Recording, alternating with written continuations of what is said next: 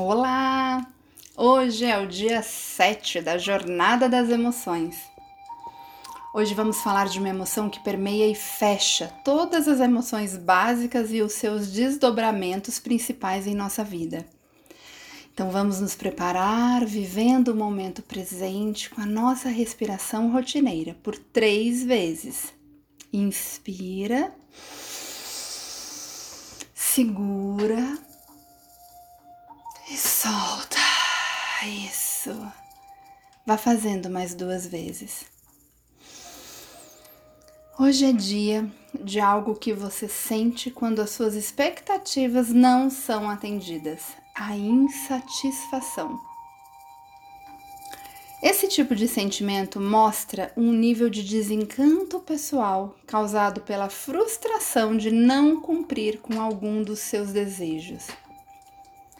Para o sociólogo Zygmunt Bauman, nós vivemos em uma sociedade líquida e de consumo, que busca satisfazer as necessidades materiais de forma imediata.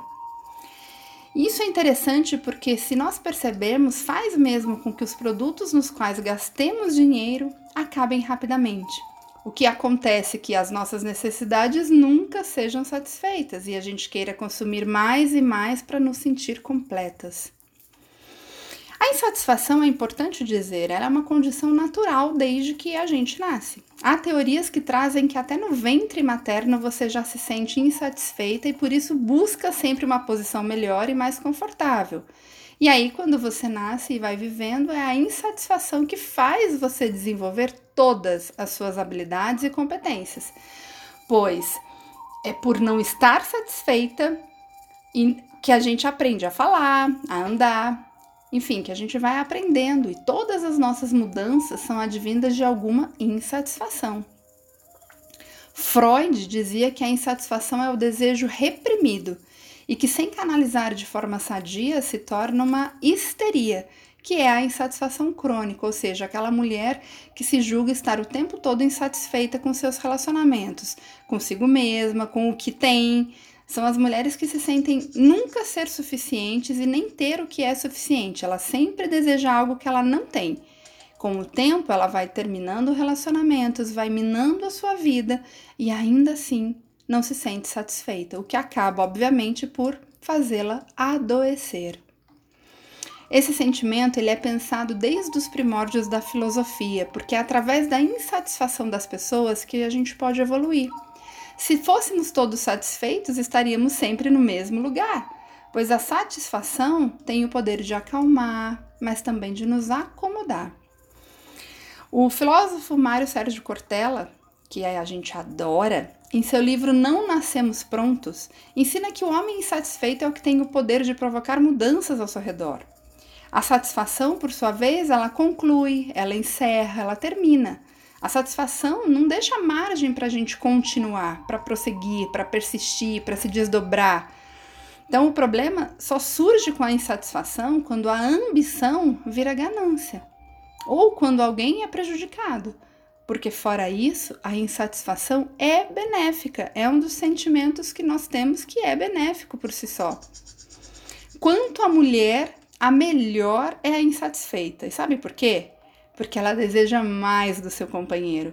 Por isso, ela vai o estimular, vai crescer com ele. Então, felizmente, entenda que a satisfação e a insatisfação são condições humanas. No caso, a insatisfação pertence à categoria dos instintos de sobrevivência e ela responde pela sua evolução. Porém, a insatisfação crônica quando você sente estar sempre devendo algo para o mundo ou para si, ou que a sua amiga sempre tem mais coisas boas do que você, ou que os outros são melhores que você. Quando você faz esse movimento, você entra numa profunda baixa autoestima, baixa confiança, baixa fé em si mesma, na sua potencialidade, no seu próprio amor.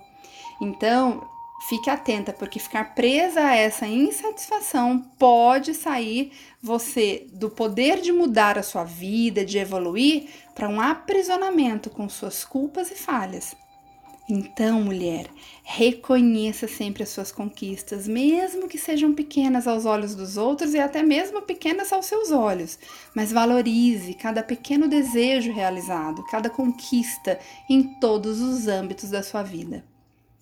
Entenda que a insatisfação estará sempre com você, por ser um sentimento de proteção e evolução, mas é você quem decide o que fazer com ela e como reagir a ela. Então, use-a a seu favor. Isso é auto-amor, como todas as nossas emoções e sentimentos.